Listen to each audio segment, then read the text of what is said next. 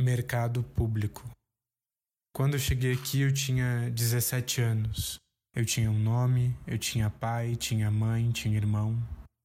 Hoje eu não tenho mais nada. Hoje eu nem lembro mais. Hoje eu só tenho esse casco escuro, que para esse seu moço já está de bom tamanho. Que para o mercador já vira lucro. Que para homem claro, mais claro que a luz que eu vejo, já é bom alimento. Hoje eu fico parado aqui o dia todo, hoje eu fico preso aqui o dia todo, hoje eu fico pendurado aqui o dia todo. Feito bicho do mato, feito carne sangrando, feito resto. Se eu tinha um nome, esqueci. Virei um preço, preço queimado na minha mão direita. Ganhei um presente, as correntes. Ganhei educação, pelo chicote. Se come duas vezes por dia, se bebe algumas, se cospe várias. Queria que meu cuspe fosse vermelho veneno. Queria que minhas unhas fossem espadas afiadas. Queria que meu cheiro fosse fumaça que engasga. Nessa terra nova se acredita num Deus que morreu na cruz. Dizem que somos parecidos com Ele que devemos dar graças a Deus por nossa condição, por estar aqui, por termos sido retirados da nação. Se esse tal Deus claro existe, eu queria que ele aparecesse, que ele visse o que os seus filhos fazem em seu nome, que ele sentisse o sangue misturado com os suores correndo em seu corpo. Ou ele está dormindo, ou está cego, ou abandonou-os de uma vez.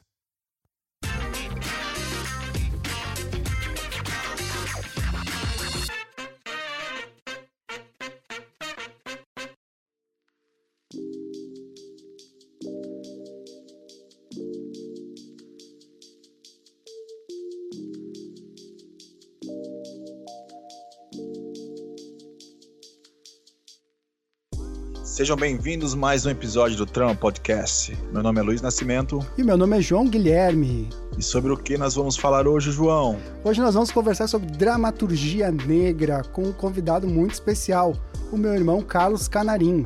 Olá, tudo bem? É, eu sou Carlos Canarim, eu sou dramaturgo, ator, é, pesquisador em teatro, em dramaturgia negra e também estou me formando como professor de teatro aqui pela Faculdade de Artes do Paraná. Você pode me achar também é, nas redes sociais pelo Instagram, Carlos Canarim, e pelo e-mail também, carloscanarim1.gmail.com. Vamos para mais um episódio, João? Bora lá!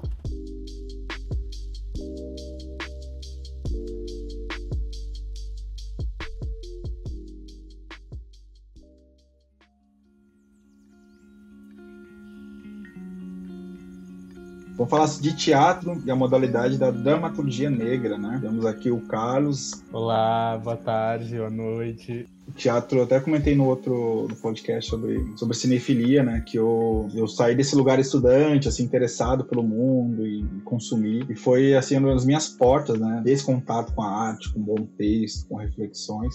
E vocês, como é que foi esse, essas primeiras experiências? Bom, eu, eu tenho uma memória, eu acho que é a única memória que eu tenho muito, assim, vívida, né, da minha primeira experiência, é quando eu fiz, né, uma peça. Eu tava no primeiro ano, acho, da, no fundamental, e aí a, a minha mãe, ela trabalhava na escola, né, que eu estudava. E aí eu, a minha professora precisava organizar uma, uma peça de final de ano, né, que é como quase como o teatro se manifesta nas escolas, né? Na educação, uhum. na educação básica. E aí eu lembro que uh, teve uma conversa, minha mãe contou, né? Teve uma conversa dessa minha professora com ela para perguntar se ela poderia me, me, me, colocar na peça, né? Porque eu era, segundo ela, eu era, eu era muito, ah, sei lá, disponível, eu poderia fazer, né? E aí eu lembro que a minha mãe falou, ah, Sim, claro.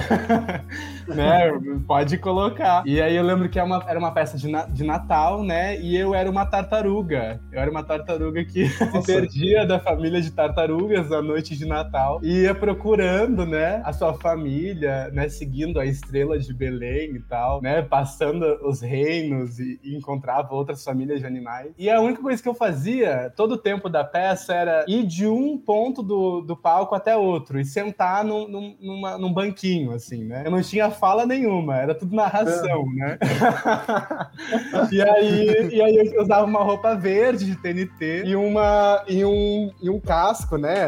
De, de EVA. E aí foi essa, acho que a minha primeira experiência, né? Eu não entendia muito bem o que estava acontecendo. Tava mais lá só seguindo mais o que a professora falava, né? Mas eu lembro dessa, desse, desse lugar, né? Desse frio na barriga de entrar no, no palco, de de seguir uma, uma, uma, história, né? De ser outra pessoa. A gente, a gente morava muito perto da, da escola, né? A mãe falou que eu fui, fui caminhando igual uma tartaruga, né? Bem, bem lento até chegar no, na escola, né?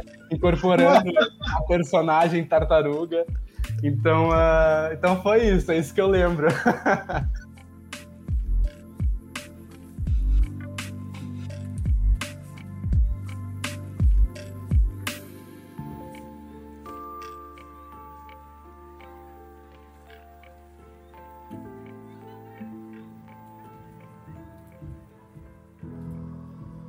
uma coisa que me chamava muita atenção quando você, você teve essa experiência com teatro, você falou que era a primeira experiência, mas eu me lembro que você escrevia muito, né? Eu lembro que você tinha uns blocos de texto, assim, umas novelas uh, que eram de 200 páginas, um negócio gigantesco, assim, e você às vezes me mostrava, assim, né, pra eu ler e tal, pra eu dizer o que, que, que, que você achava.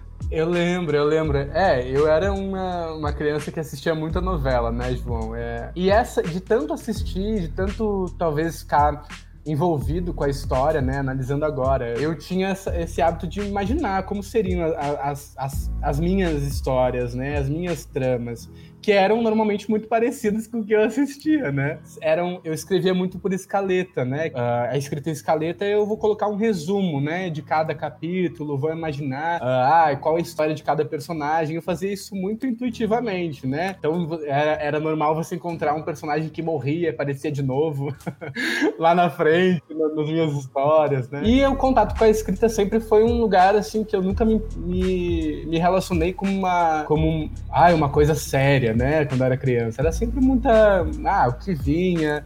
E aí pensava em, em histórias mirabolantes, histórias que tinham também enfim, desde coisas de fantasma até, enfim, uma história que trabalhava-se com animais também, enfim, ia de um lugar para outro, né? é, é, doido lembrar disso. Né? A gente até brinca aqui que o podcast às vezes é quase uma terapia nossa, assim. Parece. É um lugar de acolhimento, assim. Então, é, acho que é maravilhoso essas experiências, elas elas enriquecem bastante assim a nossa trajetória e a nossa fala mesmo assim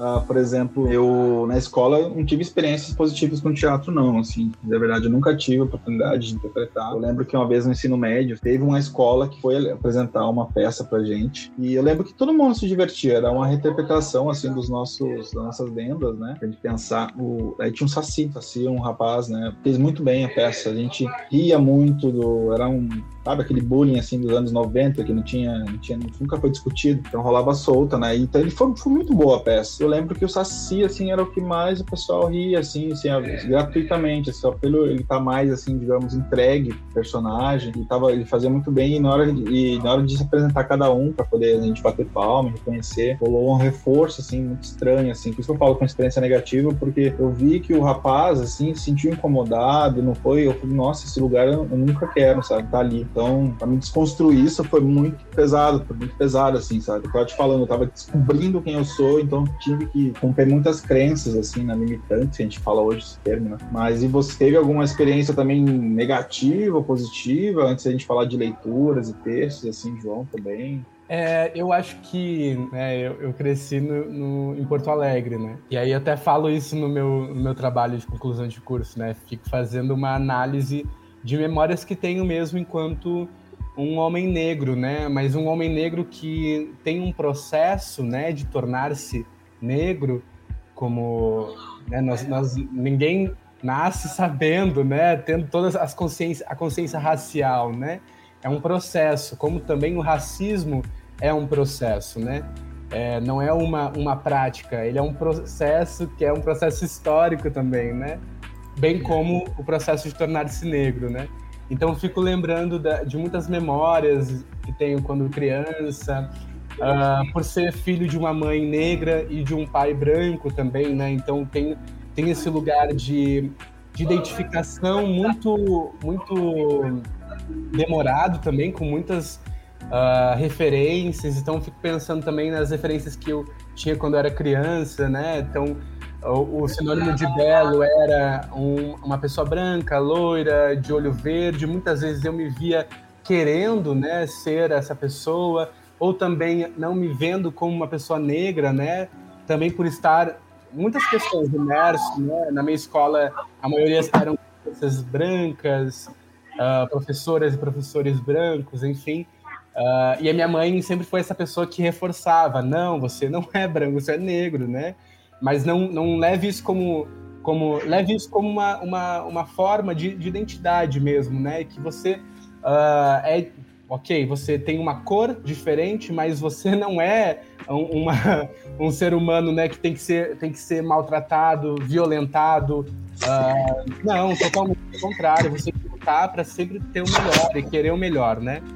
Então, uh, eu, eu, eu enxergo todo esse processo que você menciona, assim, da própria utilização, enfim, do estereótipo, da, da questão do engraçado, de ver que isso na, na, na, minha, na minha trajetória até aqui, eu vejo uh, uma, uma sociedade que eu fiquei imerso né, nela, onde eu ria também de piadas racistas, eu reproduzia muitas coisas sem perceber, né?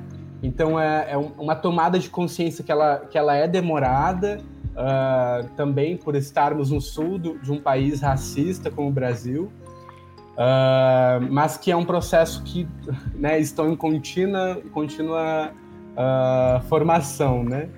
E eu acho que a, a, a busca também por outras referências, né, que a gente vai também falando aí depois, quando o meu, o meu contato com o próprio teatro vai, vai, vai trazer isso, né?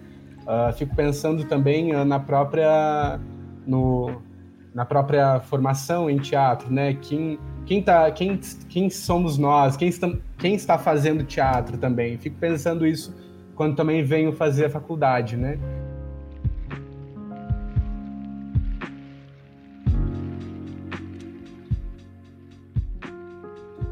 Eu acho, eu acho bem interessante o, o, a história que o Carlos contou, assim, desses momentos. Eu vou tentando me lembrar, assim, né? Porque que momento que, que ele teve essas, essas transições, assim, né?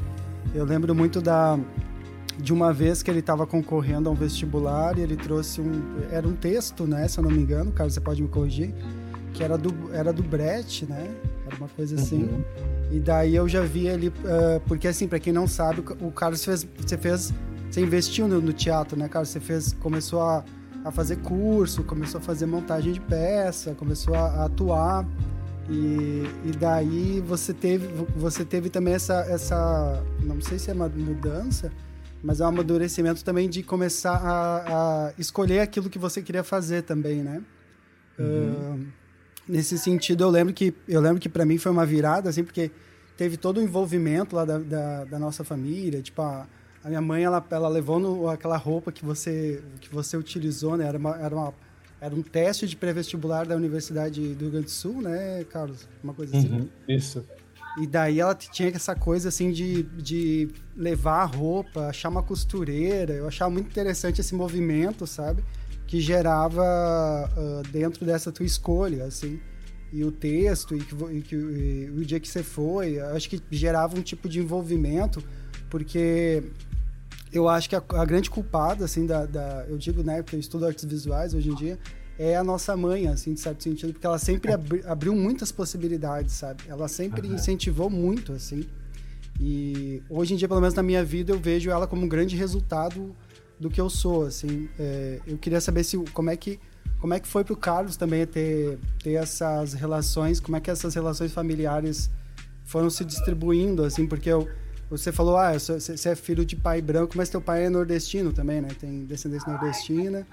Eu também sou filho de pai branco, com mãe negra, então tem uma. Uhum. Como é que era, como é que era, por exemplo, eu lembro que uma coisa que acontecia muito uh, quando eu era pequeno é a, é a mãe me buscar no colégio e a, e a moça às vezes achava que ela era empregada, sabe? Que ela não, não era minha mãe, assim. E, ou brincadeiras relacionadas a, por exemplo, a eu não ser filho da minha mãe, porque eu não, eu não sabia como é que funcionava a genética quando eu era pequeno, sabe? Uhum. E, e, daí as crianças faziam muitas brincadeiras relacionadas a isso e eu ficava realmente com dúvida, não sabia o que que era e tal. E como que era para você, assim, Carlos, a, a, até pro Luiz, né? Essas relações de, de essas relações durante a infância, assim, nesse, esse é um tipo de racismo, de violência até velado, assim, né? É. Ah, você falou, acho que tem dois momentos aí na, na sua fala, né? Uh, primeiro a questão do teatro, das artes, né? Eu concordo, acho que uh, a, a, a, nossa mãe, ela foi sempre uma pessoa que nos incentivou a, a, a buscar sempre mais e conhecer as coisas, né? Também por ser ela, ela uh, a vivência dela também quase ser uma se sempre uma professora de artes, né? Porque ela quase se formou em, em artes também, deu aula de artes. Então uh, tem esse essa esse incentivo, a, também a educação é sempre, uh, enfim, acreditar na, na, na, nos objetivos, né? A se esforçar nos objetivos. Então eu lembro também, né? Eu, eu a, a educação para mim sempre foi uma coisa que me, né, tô falando de, eu era mais as ciências humanas, tá, gente, até hoje. Mas eu lembro da, né, do contato com a arte na escola, né, do, e a gente é, é colocado, né, a, a conhecer a, e a, a apreciar a arte, né, desde os gregos, né, passando lá depois da Vinci, né, então eu lembro de disso tudo me deixar muito vislumbrado e aí o contato com o teatro acontece justamente na escola. E aí o Luiz falou isso agora há pouco, né? Pelo que eu tenho visto enquanto na, na faculdade também, a, o teatro na escola ele é meio deturpado por muitas pessoas, né? Bastante deturpado também. E aí a gente esquece que é na escola também que as pessoas vão ter a primeira primeiro contato, né, com o teatro. E, e a primeira vez, além disso, né, depois de fazer teatro na, na própria escola, por também incentivo da, da, da, nossa mãe. Então, tem esse lugar de, de poder, né, encontrar o teatro. Às vezes, as pessoas, né, nós vivemos um país hoje onde os, os discursos estão colocando a arte como uma coisa menor, como uma coisa que não vale uma área que não vale ser incentivada, né? E aí nós temos uma pessoa na nossa família que vai, vai falar, não, por que faça teatro, né? Um, um apoio para fazer uh, a arte, né?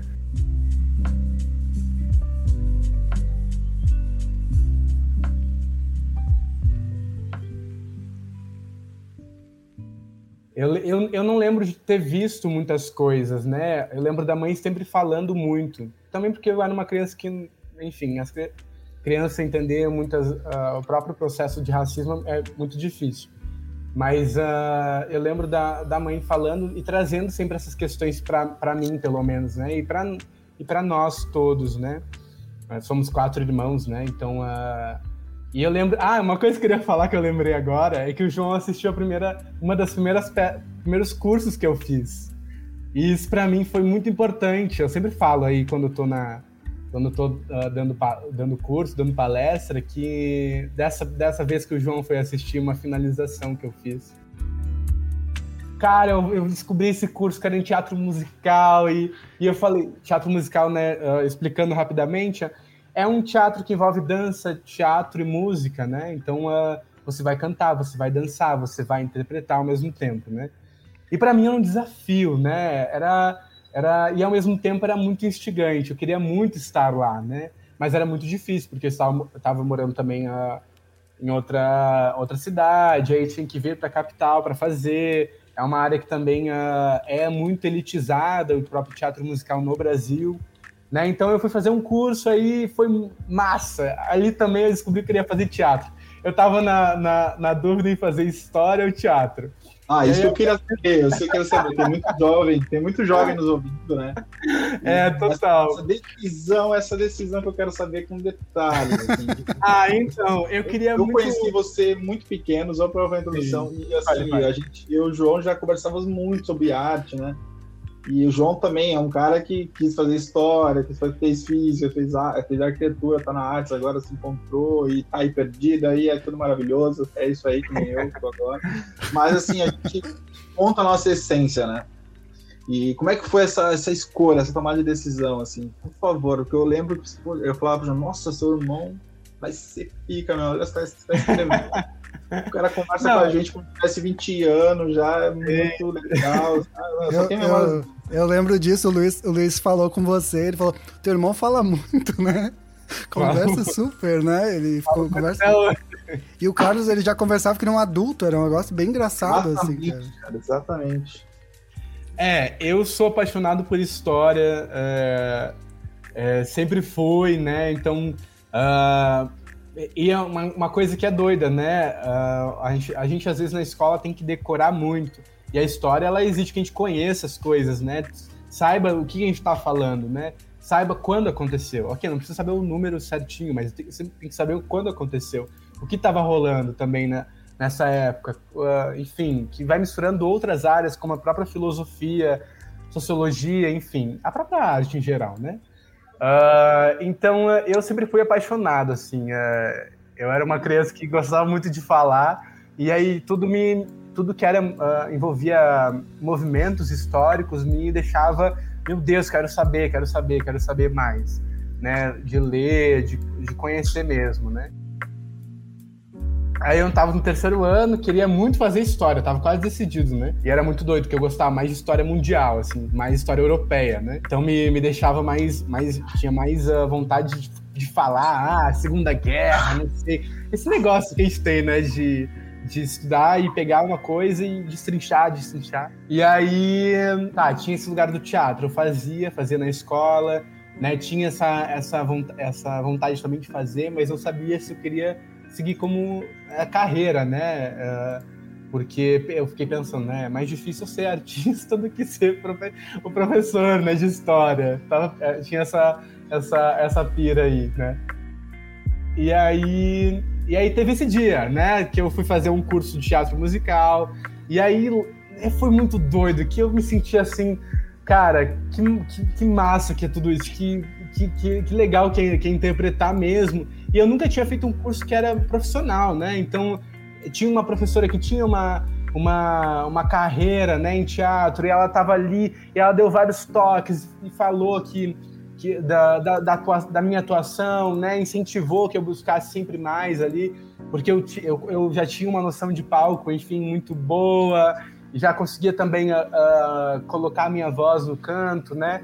Então, uh, aquele dia eu, eu, me senti também muito é, uma, é como, você, como você anda de bicicleta numa ladeira, né? Quando você desce a ladeira de bicicleta, é a mesma sensação, só que aí você tá num palco, né?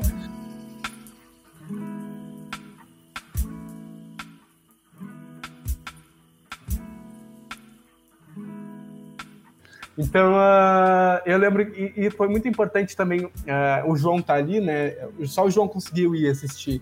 E para mim foi muito importante porque daí a gente veio conversando também, né, sobre teatro, sobre uh, o que ele tinha assistido, a visão dele sobre muitas coisas, né? E eu também vejo no João uma pessoa que sempre também. Uh, eu lembro que o João tirava livro na biblioteca para eu ler da PUC. Lembra, João? Não sei. Lembro. Eu não sei. Porque eu queria muito ler também Harry Potter, né? Aí eu li, eu pedi para ele para ele tirar, eu pedi para ele tirar lá uh, os livros sobre também história e, enfim, ficção. E aí eu, eu sempre, sempre tive esse, esse, esse, esse incentivo também por parte do João, né? E foi naquele dia que eu decidi, gente. Depois eu falei, ah, eu vou. Eu acho que eu vou fazer teatro, teatro né?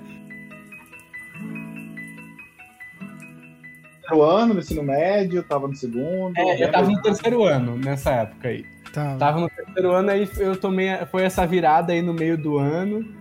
E aí eu já tentei no final do ano para o vestibular para teatro.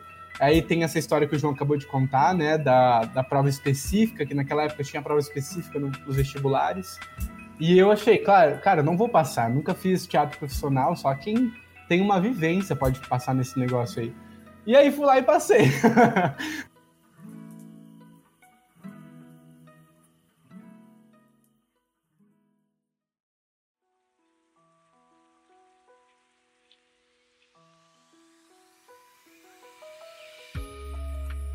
Mas enfim, eu, testei, eu, eu, tentei, né? A partir daquele momento eu tava só tentando e vendo o que estava que tava acontecendo.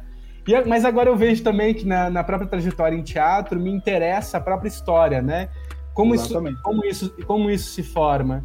E aí eu, fui, eu acho, que é isso que, acho que isso que é legal, a gente valorizar assim, tá? Você era um super cara comunicativo, escrevia, lia bastante, se interessava pelo mundo, né? E, e tinha, esse, tinha essa sensação assim de de como você conversava, como o João comentou, a gente sentia assim, olha, ele tem tudo isso e quer expressar, sabe? E você encontrou esse valor assim para expressar esse valor, assim, essa, coisa maravilhosa, essa tua habilidade e tal.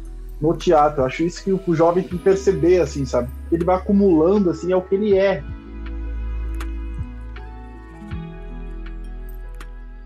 essa presença, né, dos irmãos. Eu, eu cresci, o meu irmão mais velho, o Romo, nosso irmão mais velho, ele não era muito presente na minha vida e quando a gente se mudou para Porto Alegre, a gente era morar em Campo Bom, uma cidade do interior do Rio Grande do Sul. A nossa mãe, ela teve, começou a ter que trabalhar, ter que fazer outras coisas, estudar, e daí a gente perdeu um pouco daquele da presença dela em casa, assim. Por exemplo, ela incentivava muito o Carlos, mas quando eu eu, eu sentia assim que, que dava para para que o Carlos tinha um, um, interesse por arte, por, por coisas que, que eu gostava também, que eu, que, que eu achava muito interessante porque atingiam o lado sensível da pessoa. Aí eu sempre tentava, tipo, sei lá, ficar junto. Eu lembro que a gente jogou, jogou RPG uma vez.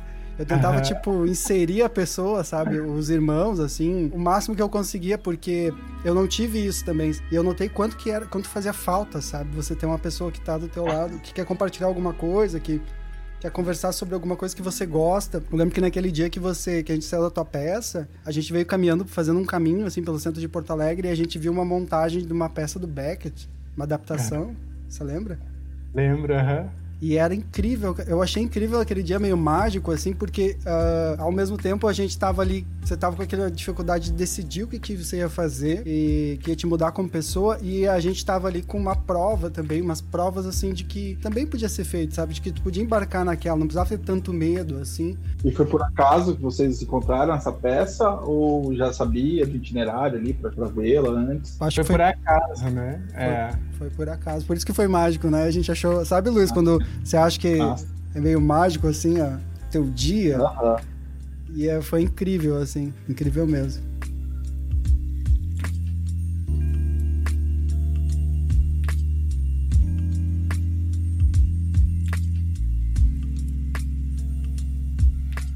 Eu lembro, assim, de, para completar essa história, em relação ao teatro, por exemplo, eu tinha esse interesse já pela literatura e fui fazendo essas escolhas que você chamou a atenção, João uh, vindo desse lugar da periferia, né? Então, os, os, digamos assim, o grosso, né? Não generalizado, mas o grosso é o interesse por carro, moto e coisas assim para, né? Ter um status ali, um status de significação ali por, perante outros jovens e tal. E eu lembro que eu não, isso aqui eu não tô gostando, sabe? Aí eu tava lendo, eu ia visitar meu primo, que é. Eu, eu morava aqui na. Eu estou aqui até na Guaianazes, Sete Jardim Quebrada, aqui de São Paulo. Aí eu ia visitar meu primo no Brás, onde eu até morei um período da minha infância, e tinha uma biblioteca lá maravilhosa, assim. E a gente começou, comecei a fazer escolhas, olha, esse meu primo aqui, ele, o Rony, ele tem interesse por literatura, ciência, filosofia, e tá, né, por dentro da política também. Eu falei, ah, isso aqui que eu quero, isso aqui que me estimula, isso aqui que me dá aquele foguinho, assim, no peito, sabe? E a, e a, gente começou a visitar a biblioteca, né, pra gente tirar livro, a gente tinha um espaço, uma biblioteca grandíssima, grandiosa, assim, linda, no Paris, é um bairro, assim, do lado do Brás, assim, né, E uh, eu lembro que tava tendo tem um espaço, a biblioteca era tão grande que tinha espaço também de, oficinas, né? Tinha, tinha, alguém sempre pintando quadro, tinha o pessoal dançando. Aí tinha uma, tinha uma galera do teatro ali, né? Fazendo oficina num pátio assim. Eu lembro que tava eu, Virgílios, né? Você conheceu, e o Rony. E nós passamos assim, né? E eu falei: Olha que legal aquilo, gente. Vamos, vamos lá e tal, né? E eles, não, não. eles, não. Sabe aquelas coisas. Né? nerd, assim, o nerd, um primo muito nerd de óculos, e assim, eu, eu assim, mais assim, emotivo, o também corajoso. Ah, vamos lá, eu lembro que fui eu que falar com, com o professor da oficina. a oficina era gratuita, a oficina era aberta, a oficina estava ali pra gente, sabe? Eu lembro que a gente começou a fazer e foi mágico, assim, fiz por um mês e pouco, tive que parar, olha só, né? A, me cobrou a, ter um emprego, ter um curso mais técnico de contabilidade. Eu acabei também acabei depois trocando por ter essa, por essa referência aí da, da, arte. Acabei fazendo contabilidade, mas eu lembro que naquele mês assim foram meses mágicos também, porque a gente está em contato com outras pessoas que, que, se interessam, que te motivam, você aprende, você vai rompendo aquelas, aqueles medos e vai ver nos textos, porque a gente pegava alguns textos né, para poder ensaiar algumas falas. Pô, era o texto do cara que eu estava lendo, tem referência aqui, daí tudo vai se conectando, assim, magicamente, assim, foi... foi... lembro que o Virgílio, o nosso amigo o João conhece, continuou na oficina, ele concluiu apresentando no final. Eu tentei até voltar no final, mas é, o galera tá muito já, muito pra frente, assim, eu lembro que saí mais dois dias, e deu aquela coisa que eu não, aquele processo que eu não passei, né? Mas sempre fui lá, aplaudi o Virgílio depois, Uh, fui lá com. Levei outros, outra, esse meu primo de novo, a irmã dele. E a gente começou dali, tipo, engrossar, assim, ó, amamos a cultura, amamos, amamos o pensar diferente, porque os textos que a gente se interessava também não, tinha, não não era texto infantil, era, a gente queria ler. Queria ver algo assim que tocasse a espinha dorsal da existência, sabe?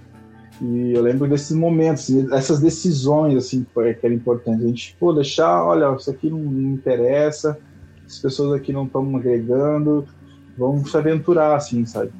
Foi, foi mágico, assim, também, desse dia pra frente. Carlos, uh, eu queria também perguntar para vocês dois. Uh, vocês apresentaram parte da história. Eu acho que o podcast tem muito a ver com essas questões de, de trazer um pouco da história de cada um, né? É, o, o que, que para vocês, assim, é, no certo sentido, definiria o teatro? Qual, qual seria as características deles uh, do, o teatro como uma arte em, em, em relação às outras artes, como as artes visuais, o cinema, o, as outras artes que a gente está acostumado, assim, ou, ou até as pessoas às vezes uh, não sabem o que é o teatro, mas uh, atores, né, em novelas e tal. Como que vocês acham que, que o teatro, que a gente pode entender o que, que é o teatro, assim, uh, como uma potência? Essa é a, mais, a pergunta mais difícil que eu vou responder hoje, tá? Bom, eu, eu venho acreditando mais em definições abertas, né? Então, uh, para mim, o teatro, ele tá pautado num encontro. O um encontro entre uh, um, um atuante, né? Um ator, uma atriz, um performer com o público. E esse público pode ser uma pessoa, pode ser várias, enfim. Mas ele, tem, ele exige esse encontro, né? Sem esse encontro não há teatro, né? Ok, e o que acontece nesse teatro? Uma experiência, né? Para mim, essa experiência que também é resultado do encontro, mas também que ela pode estar uh, tá pautada numa mensagem, né? Então, num texto, numa, numa, numa história que você vai contar para outra pessoa, que você vai trazer essa pessoa para embarcar nessa história com você. E essa história pode ser de milhares, pode ser de, dos, mais, dos jeitos mais impossíveis de fazer, né? O que, que significa a palavra teatro, né? E aí lembrei que significa lugar de onde se vê. E olha, olha que doido, a gente não tá nem falando de quem tá fazendo, a gente tá falando de quem está olhando, né? Então há, há, um, há, um, há, uma perspectiva muito também de quem assiste, né? De também voltando nesse encontro, né? Como que ele, é, como que ele acontece, né? Que, que, que ritual é esse, né? De você uh, chegar num espaço, seja ele na rua, no palco, uh, enfim, qualquer lugar, num espaço também uh, não convencional, como por exemplo o Rio Tietê. e aí estou citando aí o Teatro da Vertigem, né? Que é um grupo de São Paulo que faz muito isso, que vai levar essa experiência para outros lugares. Então eles têm uma peça chamada BR3, se eu não me, se eu não me engano, que eles colocam o público justamente num, num barquinho lá no Rio Tietê.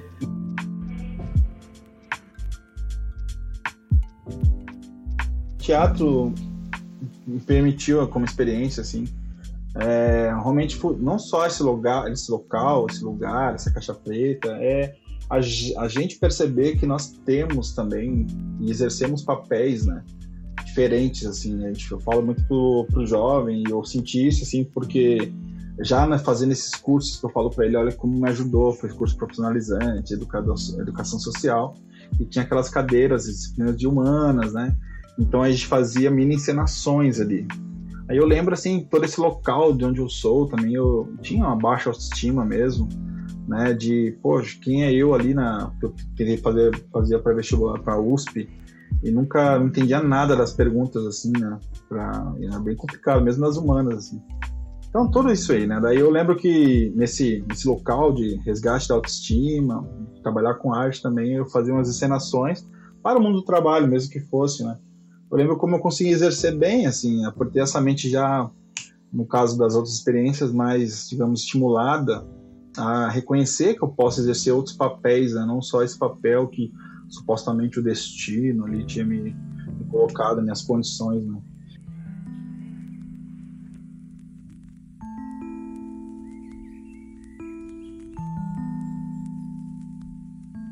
O termo teatro, né, é um termo que inicia na Europa, né, na, na, na Grécia, enfim, a gente tem toda esse essa essa formação em, em uh, que vem de um rito, né? De uma celebração pro deus Dionísio, né? Que envolve música, dança, né? Interpretação. Então eu finjo ser alguma coisa que eu não sou somente naquele dia, né? Então a gente tem essa, essa, esse lugar religioso, né? E vai evoluindo, né?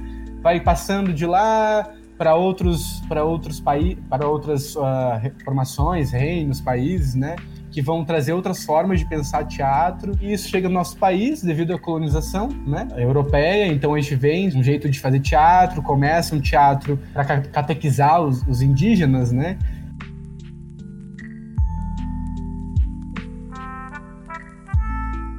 usando o teatro, né, essa formação como um lugar de, também de dominação uh, que chega aqui para o nosso país, né? Então eu uso isso para que essas pessoas creiam né, nas minhas convicções, sejam convertidas para o que eu acredito enquanto um colonizador. E aí a gente vê essa evolução de um modo de fazer também europeu, né? Então a gente vem tem essa, essa fórmula de fazer teatro, e eu falei antes ali de caixa preta, de palco, né?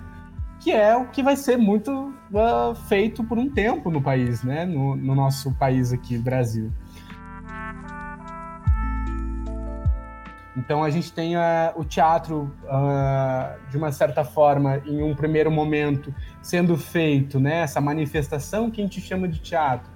Mas se a gente for entender de uh, manifestação cênica, como danças, como jogos cênicos, né, acontecendo no, no país, muito também devido a esse encontro entre povos negro-africanos, povos indígenas, né, e povos e, e, aí a cultura europeia, esse encontro, né, entre três uh, lugares. Então a gente tem a, a formação também uh, de jogos cênicos, como por exemplo o jongo.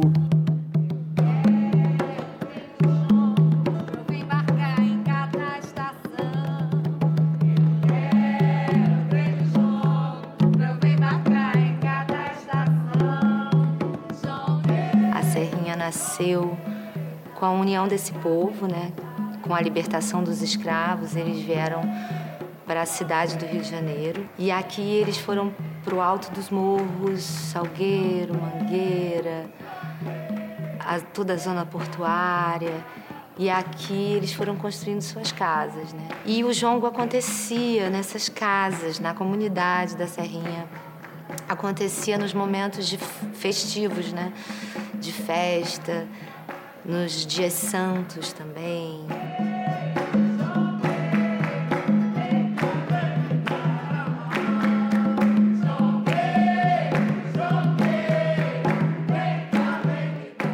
Uh, o tambor de crioula no Maranhão, por exemplo, né? Mas eu vou boiar de novo, mas eu vou boiar de novo, fazer estourar pro povo, mas eu vou boiar de novo. Eu vou boiar de novo, eu vou boiar de novo, vou mostrar pro povo, eu vou boiar de novo, eu vou boiar de novo. Que trazem uma, uma manifestação que ela é também religiosa, como o teatro grego, né? É. Mas ele, ele, propõe um encontro, um encontro onde as pessoas vão, vão, vão se colocar em, em jogo, né, em cena.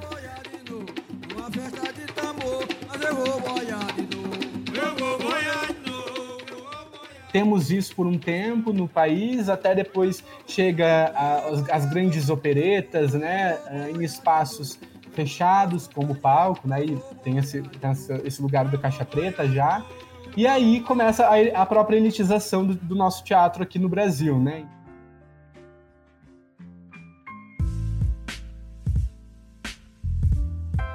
Só quem pode fazer são pessoas que, enfim, uh, tenham. Uh, ou são pessoas que não que são colocadas à margem, né? Então são colocadas como atores no primeiro momento, depois temos a própria elitização de quem faz teatro, né?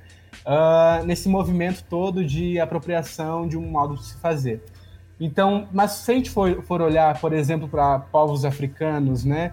Uh, e aqui eu, eu quero enfatizar isso, né? São culturas que temos em África, né? Não é só uma cultura, uh, como temos culturas indígenas, né? Em modo geral, culturas asiáticas, né? Temos diversos povos existindo nesses, nesses, nesses lugares, né? nesses territórios. E eles têm também, a, a, a, temos manifestações que podemos associar com teatro. Embora, uh, por exemplo, em África, muitos povos não colocavam essa separação. Tudo era uma mesma coisa. Tudo era. Uh, essa coisa que a gente fala de teatro, dança e música, era tudo uma coisa só. Né? Então a gente vê isso em muitas manifestações aqui no Brasil também, que são manifestações populares, né? Que não, que não sofreram essa, esse, essa elitização, né? Bom, a gente está falando de, de, teatro, né? Dessa, dessa questão de modo de se fazer, né? Então, de, dessa forma, é, há, uma, há uma exclusão também por essa classe dominante que se apropria desses, dessas, desses teatros, né? uh, uma exclusão por parte dessa, dessa, dessa classe do que é diferente, né? Então, uh, só quem pode frequentar os, meu, os meus teatros são homens, né, em um, em um, primeiro momento. Só quem pode fazer teatro também são homens em, em determinado momento, né? Uh, homens brancos, né? Homens que podem acessar isso, que, que tenha uh, o seu tempo, né? Eles não, não precisam trabalhar de, certo, de certa forma, né? Trabalhar no sentido de mão de obra, né? Então eles vão, vão exercer isso como uma, uma forma só de, de prazer, de lazer, né?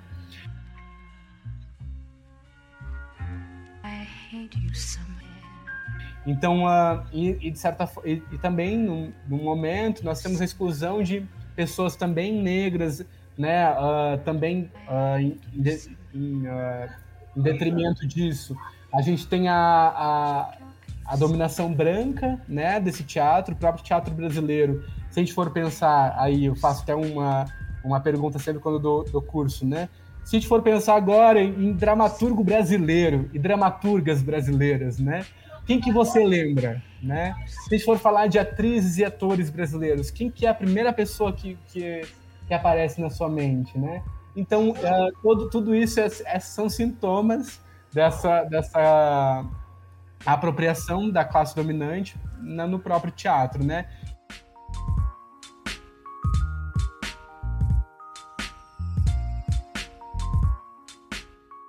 Então, é, são sintomas que a gente vê, né? Dificilmente uh, a gente vai pensar no teatro brasileiro, a gente vai lembrar, por exemplo, de um dramaturgo chamado Arthur Rocha, né? que é um dramaturgo gaúcho, que, que é um dos primeiros que começa a escrever teatro.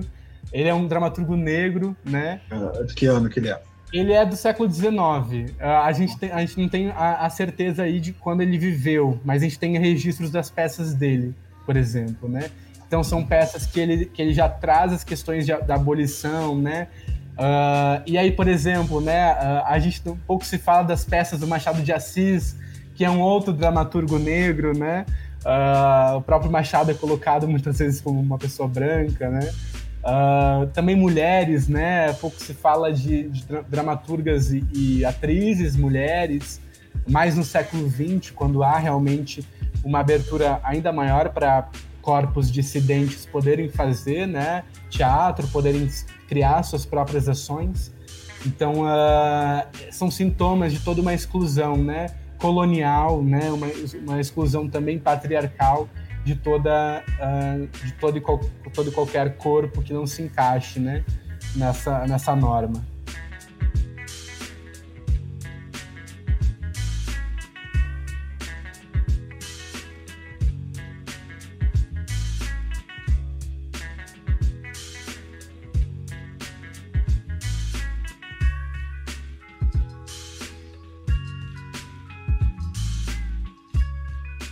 Teatro, como outras artes, é o lugar da afirmação, né? afirmação do, do, do status, da operacionalidade da sociedade. E se a sociedade a sociedade é excludente, é, é, escra, é racista, a sociedade é uma sociedade aristocrática, uhum. com valor de discriminação das mulheres, né, de, outros, de outras minorias, ela vai se expressar na arte. Então, até para perguntar para você na, na, academia, como é, que, como é que começou esse teu interesse? Não começa na academia, na verdade, né? Na própria academia, estou me formando enquanto um professor de teatro, né? Faço licenciatura em teatro e, assim, nenhum momento do curso nós tivemos, e mesmo no teatro brasileiro, alguma matéria que falasse sobre dramaturgias negras, teatros negros, né, que trouxesse figuras que hoje, né, eu conheço e, e considero importantíssimas, né, para todos os movimentos que estamos vendo agora nesse, nessa contemporaneidade aí, né, eclodindo e, e,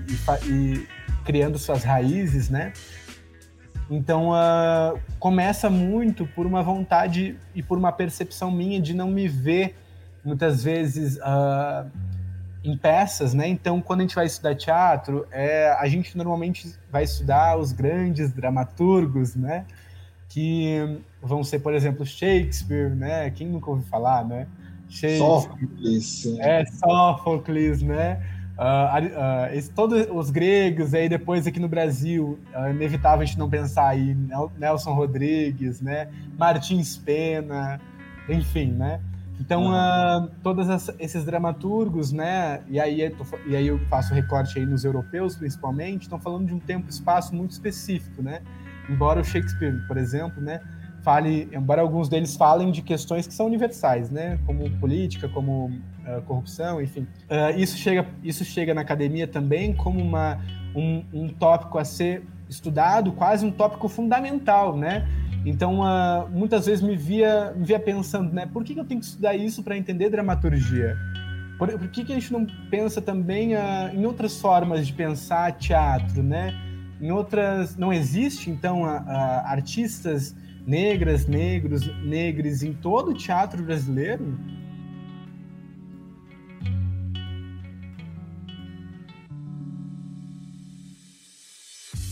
Né? A gente só tem agora?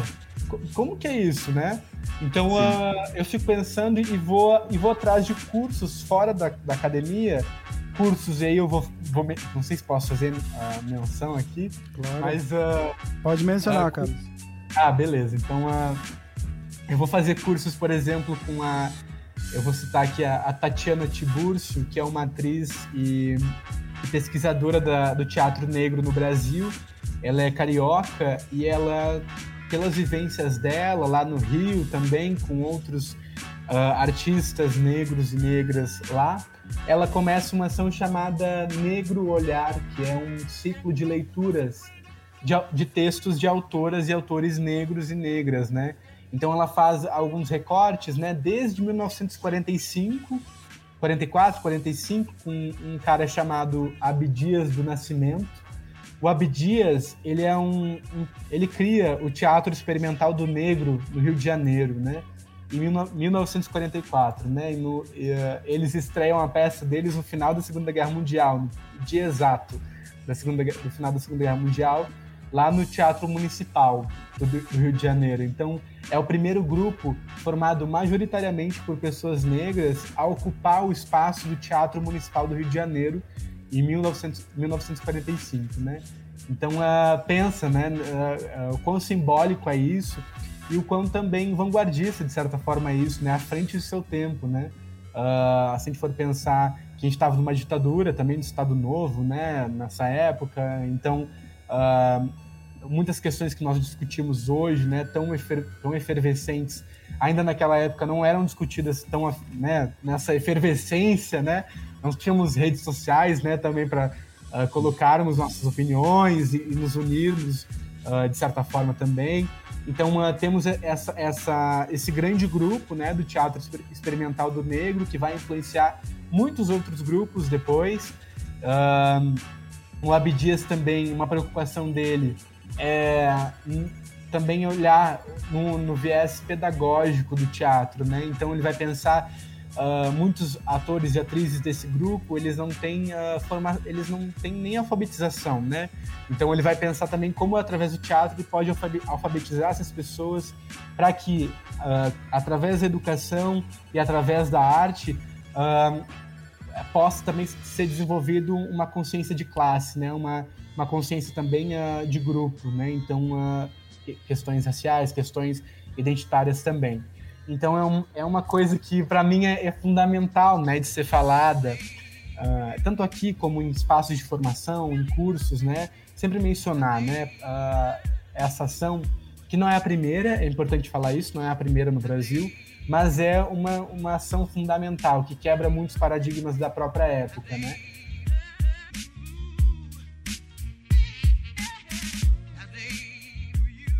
Uh, temos com certeza né, uh, oposições a, a, essa ação pela sociedade racista que o Brasil também já era, né, faz um tempo. então, uh, mas eles conseguem eles conseguem perdurar até o, a ditadura militar, né, o começo da, da ditadura civil militar lá em 64. Aí a Tati, a Tatiana Tiburcio, ela traz textos desse dramaturgo, Abdias, que além de diretora, é, ator e era dramaturgo. Ela também traz uh, textos de outros grupos aqui na uh, também que estão fazendo teatro hoje e na, nas, no, aí dos anos 2000 para cá. Então uh, foi um curso que assim mudou muitas, muitas, muitas perspectivas minhas enquanto ao próprio teatro e a dramaturgia, né? Uh, além de lermos os textos, ela faz todo esse recorte histórico, né? Perpassando uh, o, o, teatro experimental do negro, fazendo nós discutirmos sobre uh, todos esses movimentos que ela apresenta a partir do, desse, desse grupo, né? que para mim foi uma mudança totalmente de perspectiva, porque naquela época eu estava também numa formação em dramaturgia, né? No núcleo de dramaturgia e também o núcleo não foi um, lugar onde questões uh, como a dramaturgia negra foram abordadas, né? Uh, foi muito uh, eu, eu, eu, vejo isso né? Que eu fui atrás né? De outras coisas de outras formas de, de escrever né? Por que, que minha, minha escrita tem que ser fala e as, fa ok coloco as falas dos personagens só aí tem um conflito aí tem que resolver esse conflito por que, que ela tem que ser assim né? Por que, que eu não, tenho, não parto de uma outra narrativa a partir do que, que eu quero falar, né? Uh, então essas mudanças de perspectiva começam muito fora da academia. E eu, e eu de certa forma, acabo trazendo, né? Então, uh, muitas matérias eu, eu, eu trago questões uh, minhas a partir dessas pesquisas, e aí a gente constata que o nosso ensino, ele ainda é um ensino europeu, um ensino masculino, em sua maioria, né? Então, uh, dificilmente uh, vamos achar uma maioria, né, uh, de pessoas negras nas universidades de artes aqui no sul do Brasil. E aqui em Curitiba. É, teste, é para aquele teste do pescoço na sua, na sua área, Carlos. Que a gente tá. É um modo, um modo mais leve, assim, né? Para tratar de um assunto sério, que, é, que a gente chega e faz, assim, por alguns espaços. Ah, o teste do pescoço, né? Já vou falar aquele, ah, você dá uma pescoçada, digamos, coloca a cabeça num ambiente de poder, num ambiente uhum. de, de, de, né, de poder mesmo, assim, tanto, daí eu quero perguntar para você, os professores, né, nesse sentido, eu sei que, né, na região do sul do Brasil, temos bastante colonização europeia, mas, assim, no, no, nessa, nessa sua trajetória, tanto na academia ou fora, ainda, a teste do, do pescoço ainda é um, é um teste empírico ainda, né, e pouco se vê de pessoas atores, dramaturgos, escritores, roteiristas, da parte da produção também, né, que já também envolve toda a produção, né, que é uma, uma, área, uma área também importantíssima para que tudo aconteça, né. Então, como é que tá esse teste do pescoço para você se fazer uma análise contemporânea, assim? Tá melhorando? É, eu acho assim que uh, estamos caminhando, né? É, é, ainda passos muito lentos, né? Passos de, da, da passos de tartaruga aí fazendo Olha a, só. A, a, fazendo a ponte aí com o começo. Mas uh, é, é, temos muitas, muitos professores e professoras que estão trazendo uh, questões, né, aí, uh, aí vou falar das questões decoloniais, né? O que eu estou falando quando eu falo decolonial, né? Estou falando de outras perspe perspectivas que não a perspectiva europeia, masculina, uh, heterossexual, uh, da classe dominante, né? Estou falando também de países, uh, por exemplo, da Latinoamérica, né? Pensando Brasil, pensando uh, toda essa formação aqui da, da, América Latina. São questões né, que fogem né, das questões lá do norte global, como Europa, Estados Unidos, né?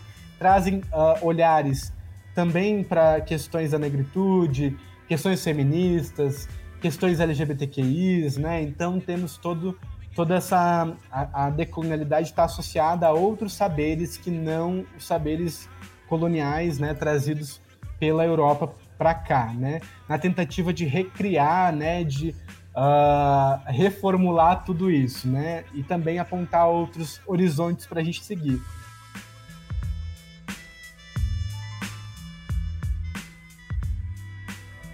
Então, uh, eu menciono aqui também o trabalho de, da professora Stella Fischer, que foi minha, minha, orientadora, e ela tem um trabalho bastante interessante em trazer uh, as performances de, de mulheres latino-americanas, né? Então ela faz toda a pesquisa dela a partir disso, a partir disso e ela foi a minha orientadora no TCC agora, e, e, e aí tem essa questão, né, da gente de não ter um professor ou professora negra ou negro no colegiado para me orientar, por exemplo, né, um, um, um trabalho de dramaturgia negra, enfim. Uh, mas acredito que esse encontro com, a, com essa professora, a Estela, foi bastante importante também para que a gente pudesse conversar, né, trazendo essas questões que vão uh, trazer, que vão se, se pautar em outras per perspectivas, né, de corpos uh, dissidentes, de corpos violentados, corpos que são colocados na periferia do conhecimento sempre, né? Então, considero essa essas uniões, né, esses diálogos muito importantes, né, entre uh, essas dessas intersecções, né.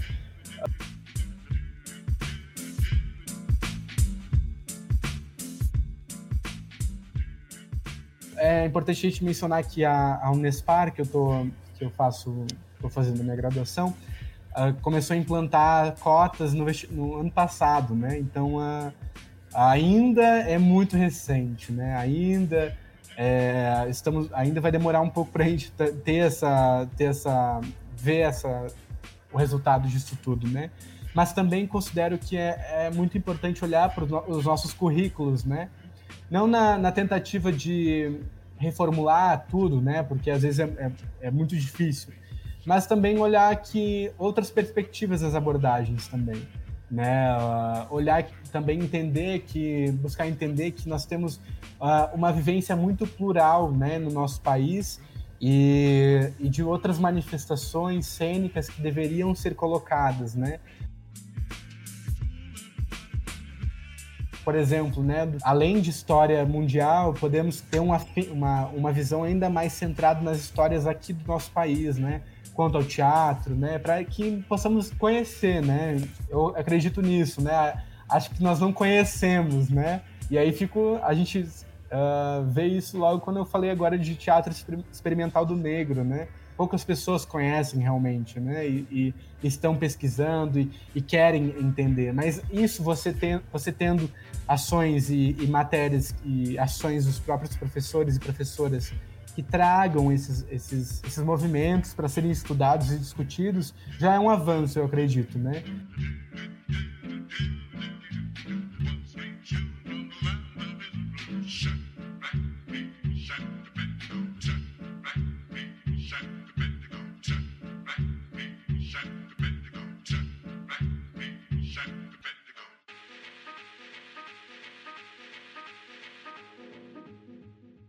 Carlos, eu queria te perguntar uma coisa, uh, assim, pensando assim do teu ponto de vista da, da desse ponto, desse outro saber, né, que você vem trazendo pra gente, essas outra possi outras possibilidades de saber que não sejam aquelas que a gente já conhece, já definidas, que a gente tem na faculdade, na escola. Quais são os caminhos uh, e resultados, às vezes, uh, quando você está do outro, desse outro lado, né? Por exemplo, o teatro negro, a dramaturgia negra, a dramaturgia escrita por mulheres, escrita por indígenas. Ah, como que, como que essa potência ela, ela pode apresentar uh, até inovações estilísticas para o próprio teatro, para o espectador, para a gente ter outras, outras reflexões a partir dessa, dessa, dessa experiência, né? É, eu, eu venho acreditando muito que justamente a gente tenha Primeiro de tudo, queria falar de uma, uma aparente falta que nós temos, né? Que é justamente as pesquisas sobre. Eu coloco a dramaturgia negra aí enquanto um lugar de, de possibilidade estética, como você traz, de uma possibilidade de forma, de temática, né? Muitas vezes as nossas narrativas, enquanto pessoas negras, são colocadas numa caixa, né? Numa caixa, a caixa da, da dramaturgia negra, onde normalmente pela, pelo imaginário né, uh, branco, colonial, só vão ser tratadas questões relacionadas à, violência, né, à dor, a, a, a lutas. E, e eu, eu venho entendendo em muitas conversas com, com alguns pares uh, da, da própria pluralidade de tudo isso, né? Uh, eu venho entendendo principalmente a dramaturgia negra partindo né, desse lugar de textos dramatúrgicos de autoria negra, né? Então, qualquer texto, né, para teatro feito por uma pessoa negra é uma dramaturgia negra. E a partir disso, é, é legal notar, né, a, a própria expansão disso no teatro contemporâneo aqui no Brasil, né?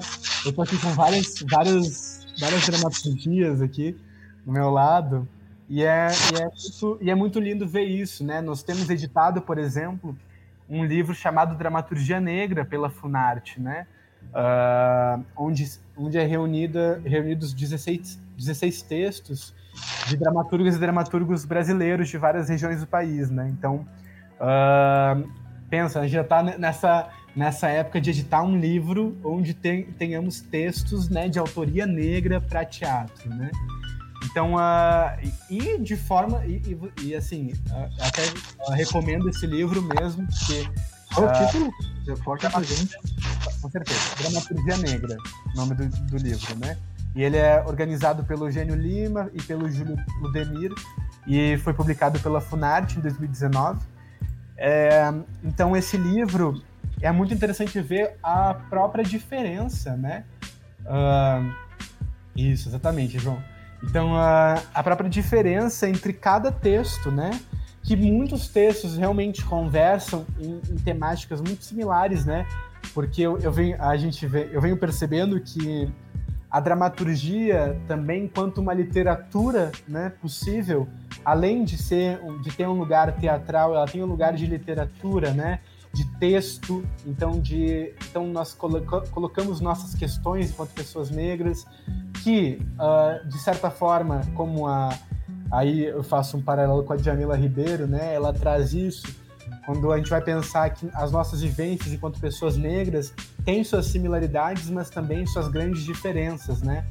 Então, uh, eu vejo muito isso nos textos, né? Então, a gente vem, vem, um, vem um movimento também muito fruto da, dessa contemporaneidade, onde a dramaturgia é entendida no seu campo mais expandido, né? Então, uh, a dramaturgia como um lugar também de comunicar alguma coisa e esse, esse texto ele pode ter desde só uh, só essa formação verbal, né, palavra, enfim, uh, ação ali, mas também imagens, né, Brincade a gente brincar com a forma na página, com o formato, né, da, da própria do próprio texto. Então uh, temos uma abertura ainda maior para escrever, né? Se antes nós Uh, e aí o contraponto é todo esse, né?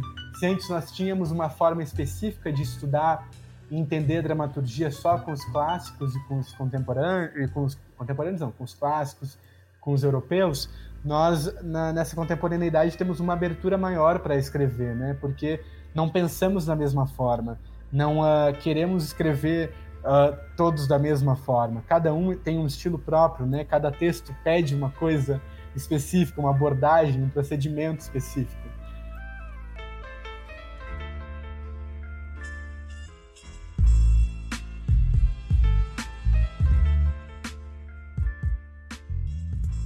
Eu venho entendendo cada vez mais a dramaturgia negra como uma literatura, uh, tam, também como uma literatura, né, onde temos uh, possibilidades também de reescrever as, reescrever as nossas histórias, né?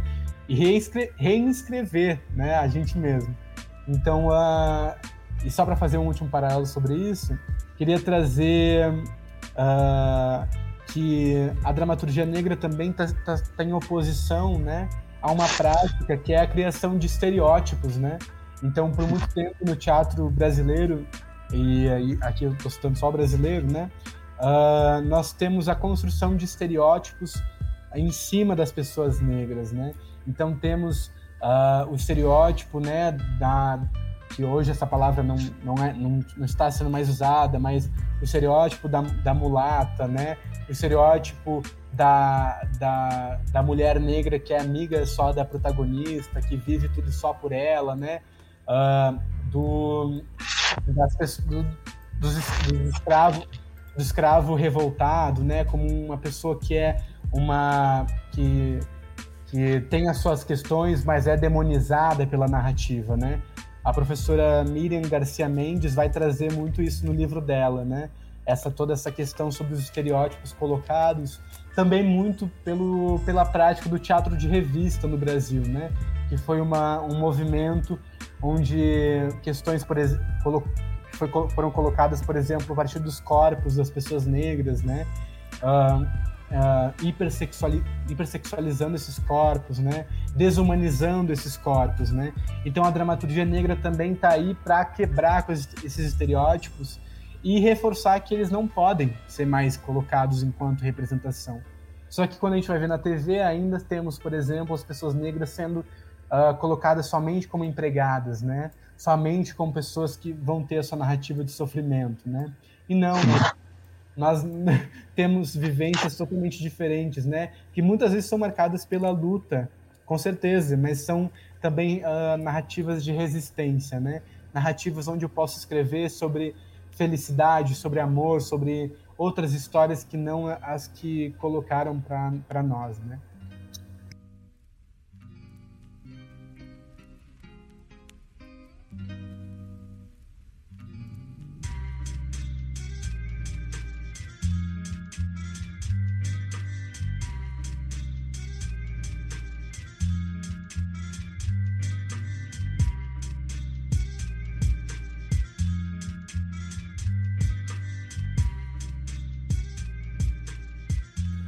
Embasamento, trazendo assim para o campo mais popular, que acaba o teatro ainda é um lugar, né, digamos assim, feito numa caixa, que cobra ingresso caro, que tem né, uma produção, até porque hoje é uma produção alternativa, digamos assim, tradicional, mas acaba chegando no campo, popular, assim, essa, esse reflexo assim, na, na TV, como se disse, na, no cinema, né?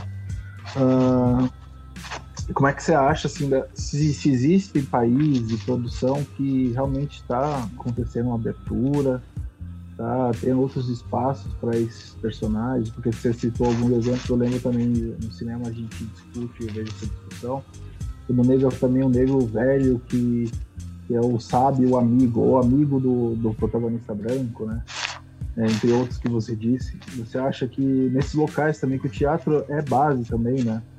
A literatura é base, a, a pedagogia é base, e a política é base se você vê se em países ou produções vem melhorando, está estagnada, se quiser citar alguns exemplos. É, eu, eu acredito que tá. Você citou o cinema próprio, né? E, a, e aí a TV a gente vê isso, né? Uh, acho que tá tudo muito interligado, né? Uh, a gente tem a TV como essa cultura de. Com esse lugar de massa, né? Onde, enfim, muito entretenimento para ser colocado ali. Mas uh, eu venho vendo a própria formação de novos roteiristas como um lugar bastante interessante, roteiristas propriamente brasileiros também, né? Uh, aí se eu penso, por exemplo, no Joel Zito Araújo, né, que é um, um, um outro teórico aí do cinema, especificamente do cinema, que também está pensando questões uh, relacionadas à negritude, né? Então ele também tem um trabalho de refletir sobre esses estereótipos no cinema, na, no audiovisual, né? E, e aí é, é, muito, é muito legal, Luiz, porque uh, eu tô indo muito para outras áreas para pensar o teatro, né? Então, aí já falei de história, já falei de. Aí o cinema também, a gente tem, por exemplo, muitas pessoas fazendo e pensando, e aí eu, eu não posso. É, é inevitável não, é não, não atrelar a formação, né? A própria formação desses profissionais e artistas negros e negras e a própria inserção dessas pessoas nesses mercados de, de trabalho, né, nessas, nessas produções.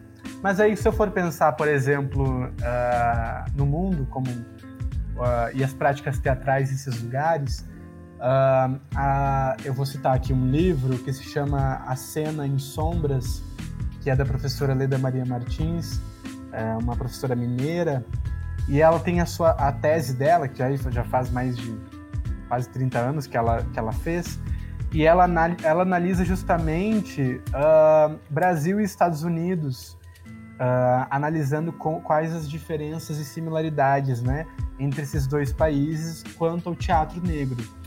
E ela vai analisar que Estados Unidos, por exemplo, está muito à frente no Brasil, se a gente for pensar, uh, na própria discussão sobre o teatro negro. Né? Então, Uh, e, ok, nós, a gente tem que pensar que a formação social do, dos Estados Unidos também uh, tem um, uma diferença bastante grande no Brasil, né? Então nós temos bairros específicos onde uh, que sofrem né, uma exclusão por parte da, da dominação branca nos Estados Unidos, a supremacia branca, né? Um racismo né, também na lei, né? Por muito tempo. Então ela analisa teatros, né? Construções de teatros enquanto prédios, né, arquiteturas, somente de teatro negro, né? Uh, uh, peças uh, muito antes da gente pensar aqui no Brasil, por exemplo, no Teatro Experimental do Negro, que já estão trazendo, né, questões sobre a negritude lá, no, lá nos Estados Unidos, né? Ela faz essas comparações para justamente refletir como dramaturgia e teatro estão muito atrelados às próprias formações políticas e sociais da, das suas épocas, né? E nós temos também nos Estados Unidos, né, formação, formação de teatros musicais, de, de teatros negros que vão para o musical também, né?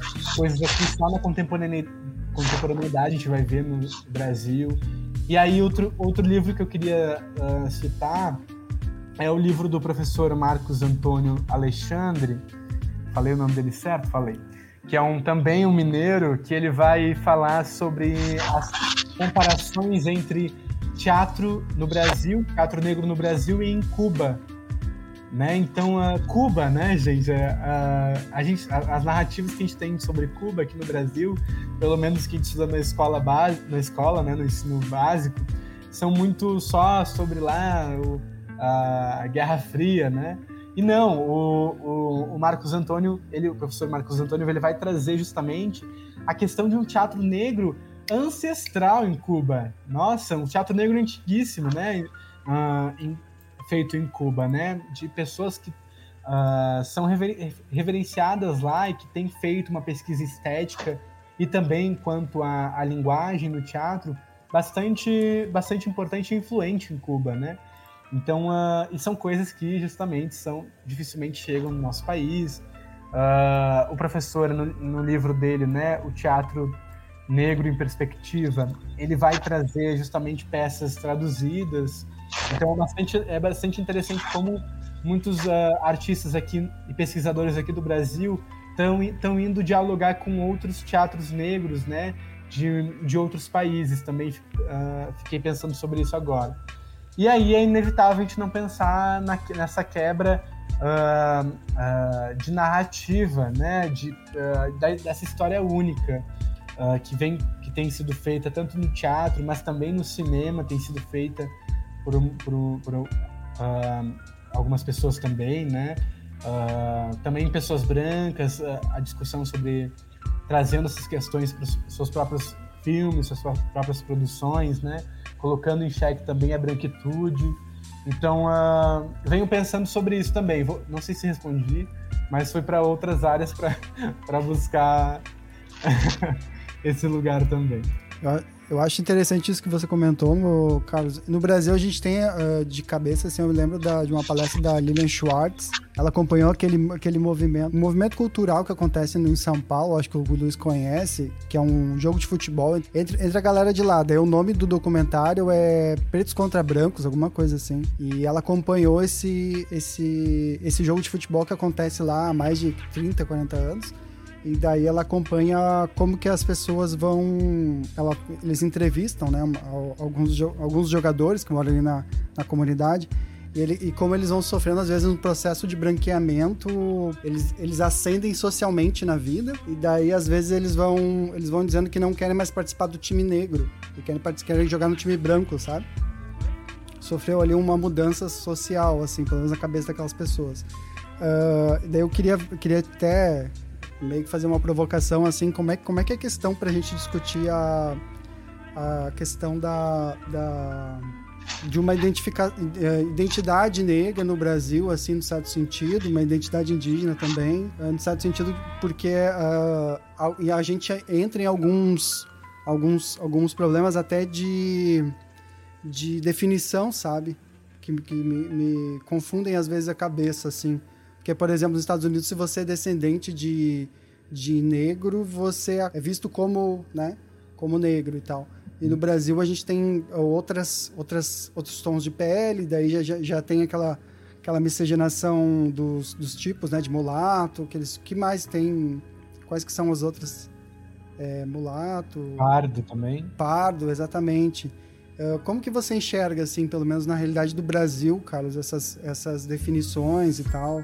É... Até para complementar, para ver, se, não sei se é isso que o João quer, que, queria dizer, quer dizer, sobre essas diferenças que há nessa, nessa cultura mais segregadora, né? Até uma infelicidade, aquelas leis de Jim Crow, que eram leis segregadoras, parte de um exemplo de um ator que fazia, fazia blackface, né? O exemplo horrível, mas no Brasil, com essa miscigenação, assim, como é que é, é, é, discutido isso, né, João? Você quer dizer mais ou menos como é essa discussão, essas diferenças, né? É, vou começar falando que são muitas armadilhas que a gente tem aí. muitas armadilhas, né?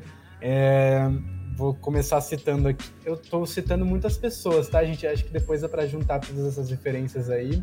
Que são, são, são leituras que eu acho que são ficam para quem quiser se aprofundar também, né? A gente vai colocar no, no episódio embaixo, tá, Carlos? Ah, perfeito. Teus links uhum. dos livros. Perfeito. Então, se for pensar, por exemplo, é, na Grada Quilomba, que é uma, uma teórica negra portuguesa, né? Então, a, a Grada ela vai justamente trazer esse discurso do outro, da outra idade, né? Então, é, o, que, o que justamente nós estamos falando é discurso do outro, né? Então, é, por exemplo, na minha certidão, eu estava olhando esses dias, está pardo, né? E aí, justamente, pardo enquanto, se a gente for analisar e, e trazer um outro, um, trazer uma outra perspectiva que como o professor Silvio Almeida traz, né, quando ele vai falar de racismo estrutural, é uma tentativa de branqueamento das pessoas, né? Então, uh, na verdade, pardo é uma classificação para, para negro ainda, né? É, é, na verdade, só uma tentativa de branquear. Né? E o branqueamento foi uma política feita pelo, uh, pelo Império Brasileiro né? Uh, e pelos governos da República. Uh, tem sido feito até hoje, né? se a gente for pensar também. Então, nós temos uma negação, né?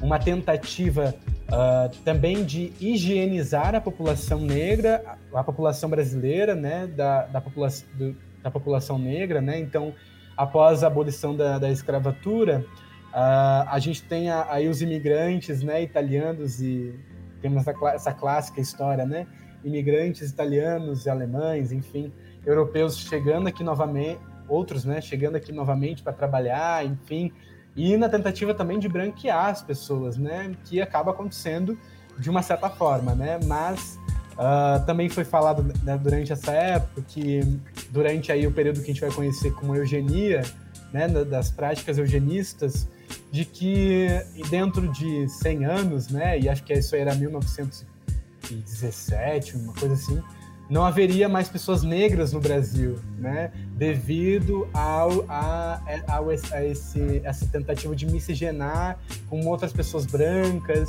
e aí perdendo toda uh, essa cor negra que era, que era colocada como algo horrível, algo sujo, né? Pelo Império Brasileiro. Então, pelo Império e também aí pela República, né?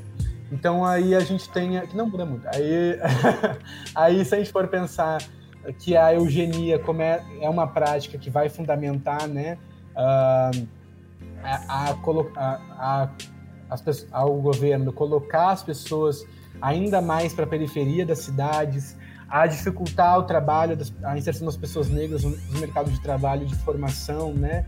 E aí, se a gente for pensar nos Estados Unidos, também lá acontece, né, muito isso. Então, pessoas, determinadas pessoas não poderiam entrar na universidade, não poderiam, né, ser empregadas, né? Então, a gente tem uma morte também, além de uma tentativa de uma violência policial, né, numa violência que ela vai resultar na morte das pessoas, morte física, nós também temos uma violência simbólica, que é você matar a própria identidade da pessoa, né? Então, uh, isso para mim é também colocada quando a gente tem essas tentativas de embranquecer as pessoas, né? Como se o branco fosse o lindo, como se o branco fosse sinônimo do puro, da riqueza, né? De da paz, da, da, enfim, de tudo do limpo, enfim, né? Então, para mim, a gente tem isso, essas armadilhas do embranquecimento, né? Então, ah, eu não falo, eu não coloco mais que eu sou pardo, eu sou uma pessoa negra, né? Uh, ah, para mim é, é, importante que eu fale isso, porque também estou me afirmando enquanto um homem negro na, da minha da questão da própria identidade, né?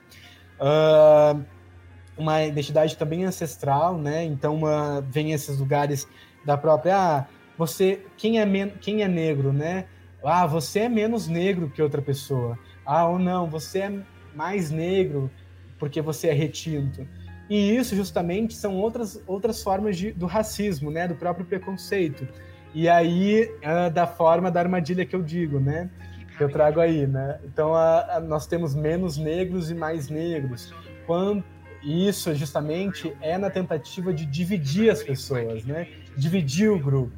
Então, uh, você tem mais privilégios do que determinada pessoa, você tem menos, você, enfim, né? Tudo isso para justamente uh, abalar toda uma consciência de classe, né? E isso são discursos que a branquitude continua uh, querendo que seja reproduzida, né? Então, uh, nós temos também, aí eu acabei de falar, né, em outras palavras, do colorismo, né, que é justamente o que o João fala, quando nós temos essas misturas, né, bran eh, de cores, né, branco, amarelo, aí se a gente for falar, né, negro, quem é menos negro, quem é mais negro, que são discursos que, que servem para desmoralizar, para deslegitimar muitas ações. Uh, eles não fortificam nada, eles só des deslegitimam. só isso que eles fazem, né? Uh, ou, e ao mesmo tempo eles também uh, potencializam discursos pautados na diferença, pautados no outro, né? que são discursos que só nos enfraquecem enquanto grupo, né? E aí, deixa eu ver, eu notei várias coisas aqui, mas nós temos uma, uma, uma formação muito plural no nosso país, né? Nós temos racismo, outras formas de entender também o, o preconceito, né? Por exemplo, gente, você falou aí antes da, do preconceito contra pessoas no, do Nordeste, né? Uh, e aqui mais no Sul nós temos a, a, a maior dificuldade também uh, de falar quem é negro, né? Quem é branco. A gente tem uma valorização da imigração europeia, italiana, alemã como uma coisa linda, né?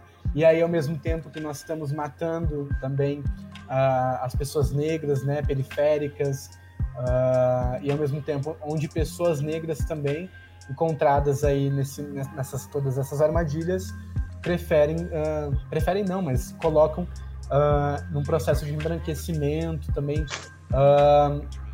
muito forte, né? Então e aí, quando estou falando de embranquecimento, é de reprodução também de discurso, né? Então, nós temos... Uh, então, ser pobre é uma coisa horrível, né? Ser negro é uma coisa horrível, né? Então, uh, uh, tudo isso aliado, aliado também a todo o sistema político e social, né? Então, todos esses, esses discursos baseados na própria diferença, né? Ou eu não sei se eu, não sei se eu respondi também. Dei Respondeu, Só para comentar, o, Carlos, é, que na, o interessante que você comentou que é em Curitiba teve o, o Greca fez um discurso na abertura do Cine Passeio e ele, comentou, ele comentava apenas dos, do, do, dessa descendência que você falou dos migrantes, né, aí em Curitiba, porque aí em Curitiba tem um processo muito engraçado que eles é uma capital que, que é, se vende como modelo, mas ela tem um tem poucos negros, tem poucos Indígenas acho que é bem difícil encontrar também, né? Como é que é isso? É, tem, acho, eu acredito que tenha poucas pessoas negras assim uh, colocar assim uh, habitando também os, o centro, mas os ambientes também, uh, enfim, né, o comércio, lugares também de poder, né? Mas, por exemplo, né, e aí citando um dado histórico também, se a gente for ver a primeira imagem que a gente tem de Curitiba, que é uma imagem do Debré, umas viagens que ele faz para cá, tem uma pessoa negra. É, única, é o único personagem que tem, né? Na, nessa pintura. E é de um, um homem negro, né? Então, a, a, a Curitiba, Curitiba é uma cidade aí, só reforçando que a gente vê, né? São práticas que a gente vê de... Uh, são práticas também higienistas, né? De colocar a sua periferia justamente nas bordas da cidade, né?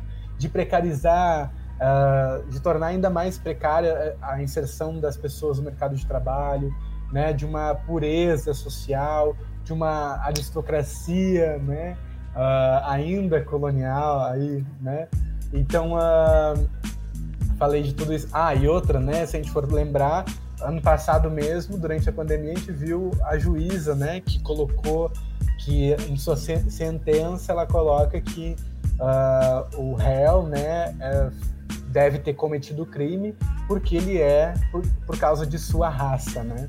Usando esse termo também raça, usando, colocando essa toda essa essa conotação violenta e ao mesmo tempo associando a cor da pele de uma pessoa à violência, a atos, né, uh, enfim, ilícitos, né?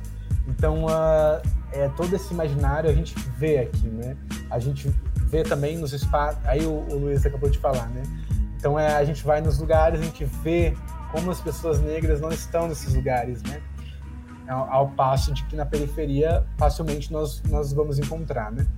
Então uh, é isso, é, é, essa organização higienista que, que ainda opera em muitas cidades, né? Também do sul do Brasil, mas em outras também, no nosso país. É uma discussão que a gente poderia e deve, né, tá levantando sempre. E é um local, a gente vê, é um local da, da cultura, da expressão, é um local político, né, da gente estar tá buscando essa, essa integração, né, a justiça, a igualdade para todos.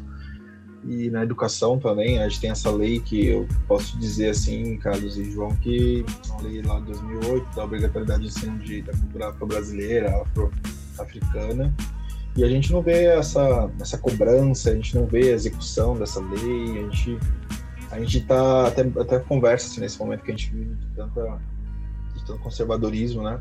E a gente, lá até antes do, da eleição, a gente vai passar, desde o golpe, né? 2016, a gente ia falar, o único lugar que me, me acolhe, assim, nesse sentido, porque a gente exalta, pelo menos acho que é todo o campo da esquerda, assim, né, progressista, exalta bastante os momentos dos anos 60, das, das evoluções culturais, evoluções da, da afirmação da, da, dos negros né, nos Estados Unidos, que acabam trazendo, fazendo a gente pensar também, quanto questão feminina, questão da liberdade de, escolhas, né, dos hippies ali, digamos assim, e das, cara, das greves dos trabalhadores e tal. E a gente falou, a gente está passando por uma, vai passar por uma vanguarda e uma nova, uma nova, um, digamos, debate de narrativas e a gente tem que ser essa vanguarda, a gente tem que aguentar firme. Uhum. Se a gente desanimar, daqui 20, 30 anos, o que, que, que, que vai restar, assim, sabe? Mas sabe, que... Luiz, que eu acho que é um ponto, se a gente for pensar que ele é, ele é para ser continuado dessa pandemia, é justamente dos diálogos que temos uh, feito, né? Aí a gente se, cada semana tem uma live, se for achar, né?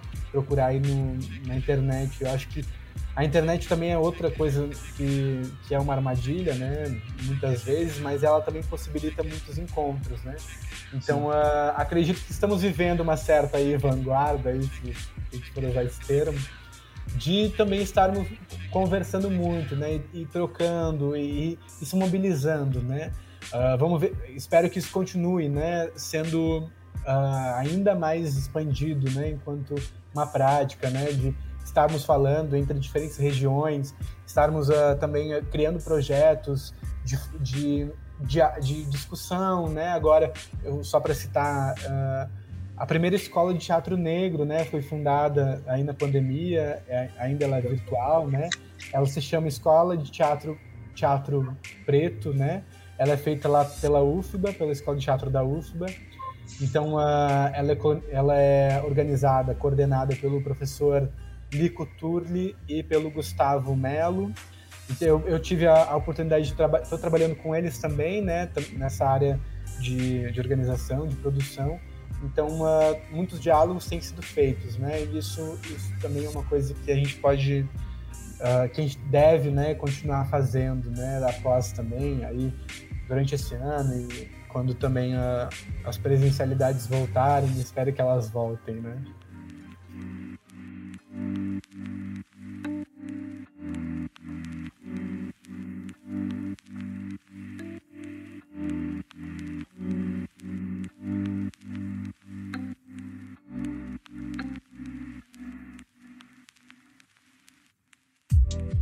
Ah, então é, é isso que eu quero deixar espaço para você, deixar alguma outra reflexão, deixar algum outro projeto.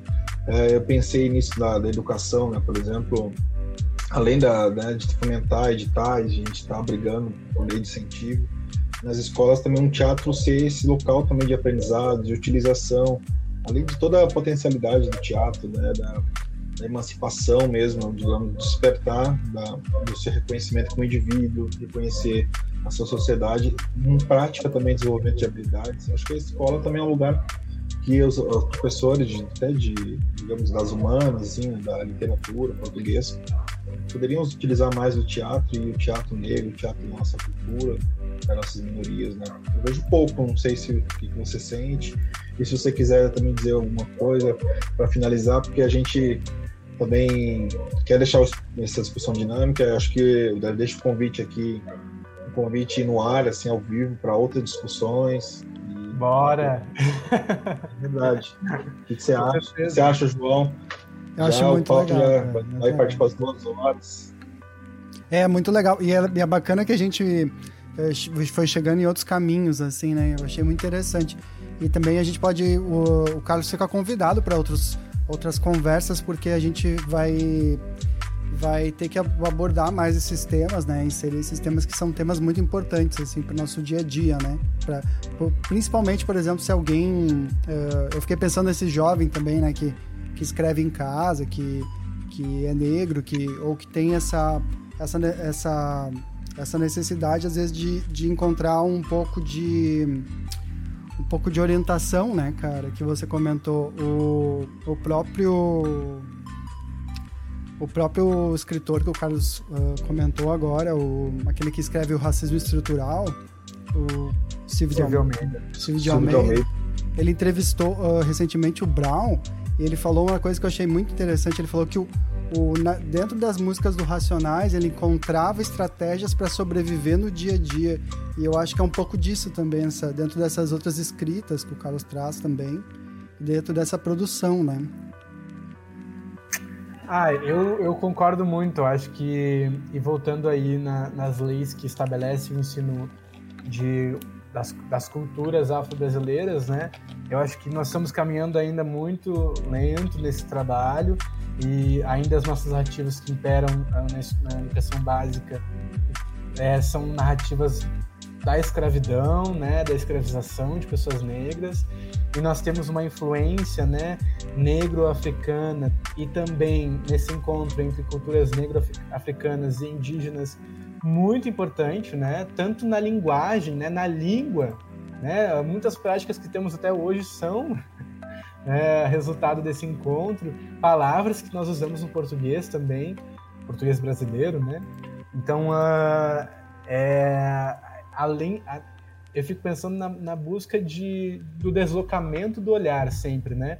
De não limitarmos a narrativa de, de nossos ancestrais em somente narrativas de dor, né? Não somos só isso, somos outras coisas, somos milhares de coisas, né? Os nossos, as nossas, uh, personali as nossas personalidades negras, quem são, né? Uh, uh, enfim, fico pensando sobre isso, né? Que além disso, que além das, da, desses movimentos específicos, temos que estudar isso também nas nossas formações, mas também ler, né? Ler para mim é muito importante. É, e aí também convoco para que a gente leia mais dramaturgia, que a gente consiga ler, né? Porque dramaturgia aí voltando é uma literatura também, além de depois que ela vira teatro, né? Só só em cena que vira teatro. Então uh, aí convoco, né? A gente tem muitos muitos outros dramaturgos e dramaturgas fazendo teatro, fazendo dramaturgia hoje, por exemplo, também. E aí só para citar alguns nomes, temos Grace Passou, temos Gé Oliveira. O Gé tem, um, tem um, inclusive, João, o Gé tem uma, uma peça chamada Farinha com Açúcar, Farinha com Açúcar, que ele, ele escreve a partir das letras do Racionais MCs também. Ah, que legal. Uh, ele tem todo esse trabalho a partir disso. Uh, temos Jobilac, que é um outro dramaturgo também carioca. Aí uh, temos Johnny Carlos, que é uma outra pessoa que também está uh, fazendo ações de formação, de formação em dramaturgia muito importante, que eu, eu sempre, eu estou colado nela, estou sempre fazendo as coisas que ela propõe aí também online. Uh, Anderson Feliciano também, que é um dramaturgo mineiro, que eu gostaria de mencionar. São pessoas que vêm, vêm me influenciando, tá, gente? Então, é, gosto sempre de mencionar. O Carlos, Mas também tem Oi, desculpa. Só para comentar que você teve, também é um, um dramaturgo, né? Você lançou um livro esse ano, né? Sim, Retilíneo, sim, exatamente. É, foi publicado. Ele, esse texto é resultado da minha participação no núcleo de dramaturgia, né, do SESI aqui no Paraná. Ele foi publicado uh, nessa parceria do SESI com a La Lettre, que é uma editora aqui uh, de Curitiba, de Curitiba também, né? Então, uh, também fica o convite para quem quiser uh, ler uh, Retilíneo, que é o meu texto. Eu também vou fazer um, uma, uma viagem sobre essa, muitas questões que eu trago aqui hoje, né? Questões sobre a negritude no Brasil, questões da própria memória, que memória é essa, né? que, que memória coletiva nós temos, né? Uh, e ao mesmo tempo que histórias, que outras narrativas podemos pensar a partir dos nossos corpos, né? Então uh, fica aí o convite também para quem quiser ler, é, é, sempre sempre bom fazer essa, essa divulgação, né?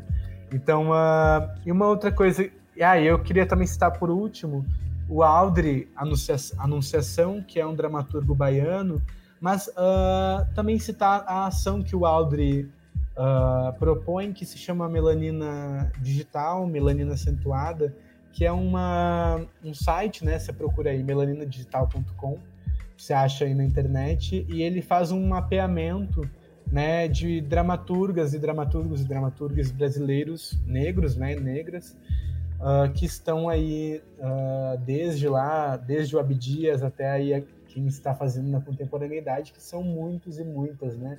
E que bom que estamos fazendo isso que, e que continuemos pesquisando, escrevendo, né? Uh, buscando uh, se informar cada vez mais, né? E para isso a leitura é fundamental, para isso o diálogo uh, com pares, mas também com pessoas que queiram discutir determinado assunto é fundamental também. E além dos livros que eu mencionei até agora, só queria mencionar um, um último que se chama O Genocídio do Negro Brasileiro, que é escrito pelo Abdias do Nascimento, que eu acabei de citar, que eu citei hoje, né, que fundou o Teatro Experimental do Negro. E o Abdias, ele, ele escreve esse livro, né, fazendo uma análise desde a escravização até a contemporaneidade, é, 1970, né, que é quando ele lança o livro, sobre a, esses aspectos políticos e sociais uh, da negritude no Brasil. Né? Ele também vai mencionar o Teatro Experimental do Negro que eu citei hoje também. Mas é isso, na verdade, queria também falar que eu, eu sempre gosto de, de deixar isso, né? Da gente continuar conversando, quem tiver interessado também em trocar alguma. trocar, enfim, alguma visão, uh, também uh, passar referências, discutirmos, né? estarmos sempre conversando, porque eu acho que é uh, fundamental também isso, né? Senão a gente fica muito separado aí fazendo as coisas e uh, em vez de estarmos nos unindo também né, em prol desse, desse, dessa, desse objetivo em comum. Carlos, você e aí queria... Oi, desculpa. Você está dando alguma oficina atualmente? Agora não, agora eu tô, tô, tô, trabalhando em outros projetos, também estou me inscrevendo em projetos de mestrado e por enquanto, mas aí se me chamarem também eu vou. Tá, e daí pro pessoal. Pra me chamar eu vou. Pro pessoal que, que quer por exemplo, entrar em contato com você, como é que faz? Eu acho que eu posso deixar meu e-mail também, né? Então é. Eu acho que vocês podem escrever depois, mas é Carlos Canarim com M, né? Canarim com M, 1, arroba gmail.com. Pode me mandar e-mail, eu, eu respondo também, a gente pode entrar em conversar e tal. Uh, mas eu também queria agradecer vocês dois pelo convite. Adorei conversar. Adorei. A gente também adorou. Nossa. A gente aprendeu uma muito. Aula. Né? Uma aula, né, Uma aula, uma aula. Eu, eu, eu até achei que ia, ia ter que ter mais episódios sobre isso, né? Tipo. É, Não, tem Porque, nossa, o papo muito bom e o Carlos fala super bem, assim, eu gostei muito. O que, que você achou, Luiz? Eu adorei, adorei de verdade. Foi uma aula. Eu conheço alguns autores, né, mas é, o Carlos é, tem, um, tem um universo todo, todo para gente pra apresentar para a gente, trazer essas reflexões. Maravilhoso. Eu queria citar um além de toda a minha vivência aqui na periferia e tal, e uma, uma experiência que eu tive com Oliveira Silveira, um poeta também que foi um dos, dos precursores da, do movimento dos Beats Palmares e que conseguiu consolidar o Dia da Consciência Negra. E os poemas deles são maravilhosos, assim, tipo, tem toda a questão racial, né, da discriminação, tem toda a sua, a sua, a sua arte mesmo, né, a sua poesia, a sua visão de mundo, que é um doce. E com certeza, Carlos, adorei, a aula foi dada, vou estudar muito, vou, vou, vou procurar essas referências, vou deixar pra galera, espero que vocês tenham gostado também.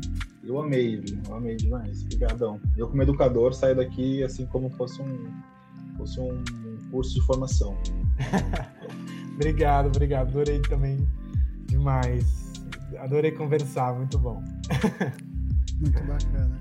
Então vamos mandar um tchau pra galera. Tchau, tchau. Valeu, galera. Tchau, tchau. tchau. Curta e compartilhe, né? Sabe como é que é. É, acesse as nossas redes sociais, curta e compartilhe. Qualquer coisa tem um e-mail, né? Entre em contato com a gente.